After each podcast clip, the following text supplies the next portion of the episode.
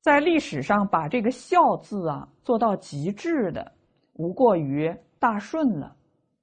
大顺被列为二十四孝之首，很有深意。为什么他被列为二十四孝之首呢？因为他的父母、他的后母啊，他的一个弟弟，三番五次的要置他于死地。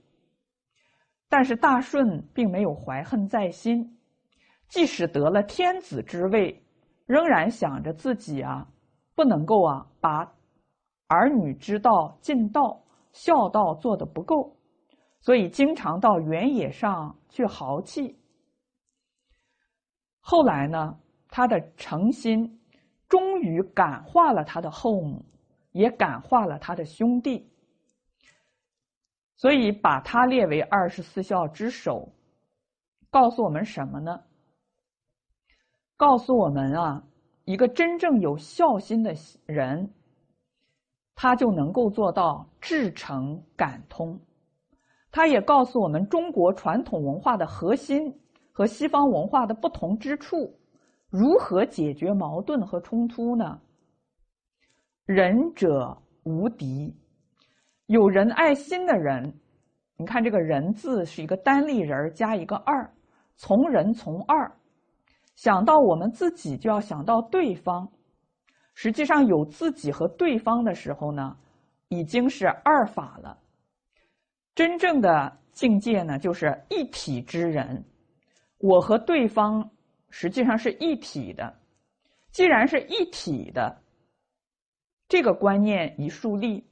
就不会用对立的方式去解决问题了。他怎么解决呢？他是用真诚心的化解。所以中华文化呢，它有这种一体的观念，它在处理人与人之间的关系、人与自然之间的关系、人与万物之间的关系啊，都能够处理的很圆满，而不留遗不留后患，没有啊。消极的后果。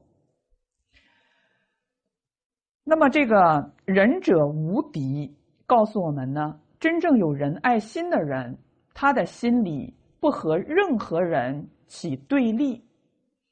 如果有和人对立的念头，看谁不满意、不顺眼的念头，这个仁爱之心就没有了，体会不到了。所以呢，儒家讲。仁义忠恕，大乘佛法讲真诚慈悲。这个慈悲呢，还不是一般的慈悲，是大慈大悲。什么叫大慈大悲呢？一般的人呢，看着自己喜欢的人，比如说自己的儿女啊、妻子、丈夫啊、自己的朋友啊、亲属啊。和自己缘分很好的人，他会愿意去帮助，愿意去施以慈悲。但是对和自己呀不是很投缘的人，关系不是那么好的人，或者是陌生人和自己不相干的人，就没有那种无私无求帮助的心了。但是佛教讲的这个大慈大悲呢，却不一样。他是无缘大慈，同体大悲。即使是和自己没有亲属关系的人，或者是和自己是陌生的人，他都和像对待自己一样去帮助他。同体大悲，像对待自己的身体一样去关爱他。像一般的人呢，哎，都是自己富足了，有多余的，愿来。拿出多余的去帮助别人，但是菩萨的慈悲呢，却不是这样，他是像关心自己一样去关心别人，甚至还是先人后己。那为什么菩萨能够做到这一点呢？因为他是个了解事实真相的人，他知道我和众生本来是一体的，既然是一体的，我去帮助他。就是帮助自己，我去帮助他，就不讲条件。所以觉悟的人呢，才会有这种慈悲心，才会有这种仁爱心。所以我们体会到了这个一体之人，我们呢才会啊做出无私无求的帮助众生的事情。那么这个仁爱之心很好，你看西方基督教啊等等的宗教也都讲仁慈博爱。那么这个仁爱的根本在哪里呢？中国人呢就找到了这个仁爱之心的根本，那就是对父母的孝，还有对兄弟的友悌。所以我们从术的方面看呢，讲对父母的孝，而上一代还有上一代，过去无始，下一代还有下一代，未来无终。这过去未来自始至终。都是一体的，这是从数的方面看，数穷三季；从宏的方面看呢，又把对兄弟之间的友悌推而广之，讲四海之内皆兄弟也，这就是横遍十方。所以，真正把孝做到圆满的人，其实就是啊佛，就是圣人，他真正的。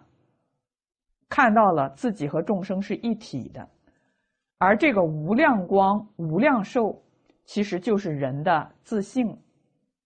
所以从孝入手啊，就可以找到，也可以回归人的自性。那么儿女孝敬父母，这个在《论语》上啊讲的很多。比如说孔老夫子有弟子来请教什么是孝。孔老夫子说：“啊，今之孝者，是为能养。至于犬马，皆能有养，不敬，何以别乎？”说现在的所谓孝子，认为能够赡养父母就尽到了孝道。但是对于这个狗啊、马呀，他们也能够有以自己的体力奉养主人。如果仅仅是赡养而不尊敬父母的话，怎么能够把？父母这个尽孝啊，就没有办法和禽兽区别开来了。那么这句话呢，就是提醒我们，赡养父母不仅仅要养父母之身，保证他们衣食丰足，让他们经济上后顾无忧，更重要的是要养父母之心。所以孔老夫子说呢。色难，就是对父母保持和颜悦色，是最难能可贵的了。他说：“有事弟子服其劳，有酒食先生馔，曾是以为孝乎？有好东西让父母先吃，有事情儿女去代劳，你以为这就是尽到了孝了吗？换一句话说，这远远做的不不够。”在《礼记》上也说啊，孝子之有深爱者，必有和气；有和气者，必有愉色；有愉色者，必有婉容。一个真正对父母有孝心的儿女，他对父母说话的时候，一定是和颜悦色、愉色婉容，这个态度很柔和，非常的温柔，不能够厉声厉气。即使父母做错了，也要很耐心的、很委婉的、很柔和的去进谏。《弟子规》上也说啊：“亲有过，谏使更，怡无色，柔无声。”并不是让你顺从父母的过，父母有过失的时候呢，也要去劝谏，但是劝谏的态度一定是要和颜悦色。这才符合人子之道。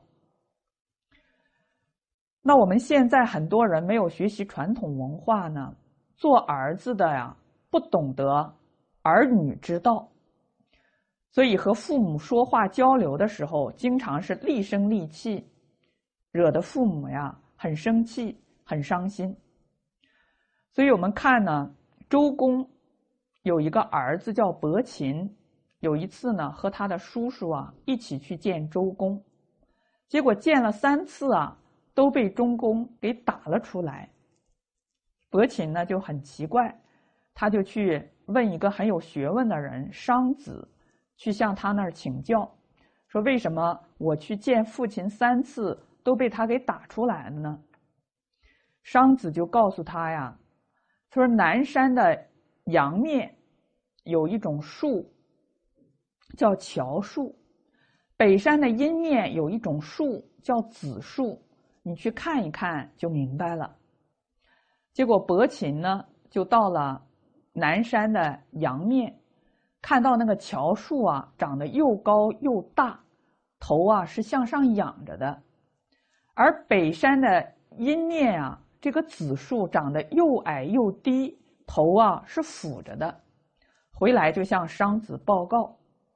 商子说呀：“这个乔木给我们讲的是妇道，而这个紫树啊，告诉我们的是为人子应该有的态度。”结果这个伯禽很受教，下一次再去见他父亲的时候啊，哎，一进门就赶。赶快呢，小步快跑，以示恭敬啊！一入室就赶紧跪在下面向父亲请安。周公看了很高兴啊，他说啊：“你这是得到了有德行的人、有学问的人的指教了。”那我们从这里就可以看到啊，身为儿女，对父母应该是这样一种毕恭毕敬的。恭敬有礼的态度，但是我们现在呢？我们现在学了很多西方的所谓先进的观念，其实这些观念呢并不先进。比如说平等，平等，好像呢儿女和父亲呢就要平起平坐，哎，没有必要讲那么多的礼节。实际上这个礼呀，你按照它去做了。自然而然的就会长幼有序。这个儿子对父母毕恭毕敬，怎么会出现儿女打骂父母、不赡养父母，还有抛弃父母的现象呢？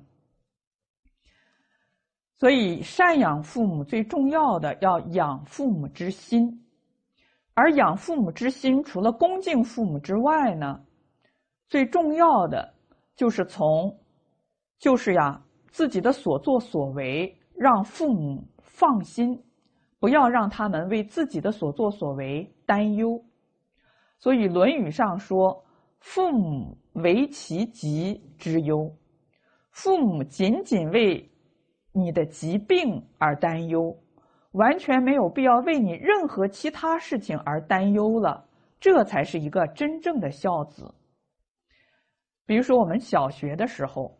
功课不好，父母会担忧，这就是不孝。到了初中的时候，开始啊，学会了下网吧、打游戏，游手好闲，耽误了学业，让父母担忧，这还是不孝。到了高中的时候，交了一些不三不四的朋友，不务正业，也让父母担忧，这还是不孝。等到上了大学。这下可好了，不在父母的面前，哎，又开始啊，上上酒吧呀，学学唱歌跳舞呀，把时间呢都荒废在没有必要的事情上，这也会让父母担忧，这还是不孝。等我们找到了工作，对工作不认真负责，现在的孩子呢，一不高兴啊，就把老板。给 fire 了，不去上班了，把老板给解雇了，这还是不孝。还有的呢，到到了一官半职了，结果以权谋私、权钱交易、贪污腐败，最后锒铛入狱，这让父母蒙羞，仍然是不孝。所以我们从这里去观察一个真正的孝子。其实就是我们古人所说的一个完美的人了，所以古人才说求忠臣于孝子之门，因为这个孝子啊，就是一个完美的，几乎是圣贤人了。那么，除了养父母之心，不让父母担忧之外呢，还要养父母之志。我们父母培养了我们一次啊，不一定啊，就是要在他面前端茶倒水伺候他。我们为国家来来贡献，为人民服务，竭忠尽智的把自己的本分做好。这呢，就是我们父母所期望的。所以，当我们为国家来尽忠、为人民服务的时候，这就是在养父母之志，这就是尽更高层次的孝。所以，你看呢，这个孝的内容很全面。我们只有全面的理解了它呀，才知道怎么样尽孝，才不是愚忠愚孝。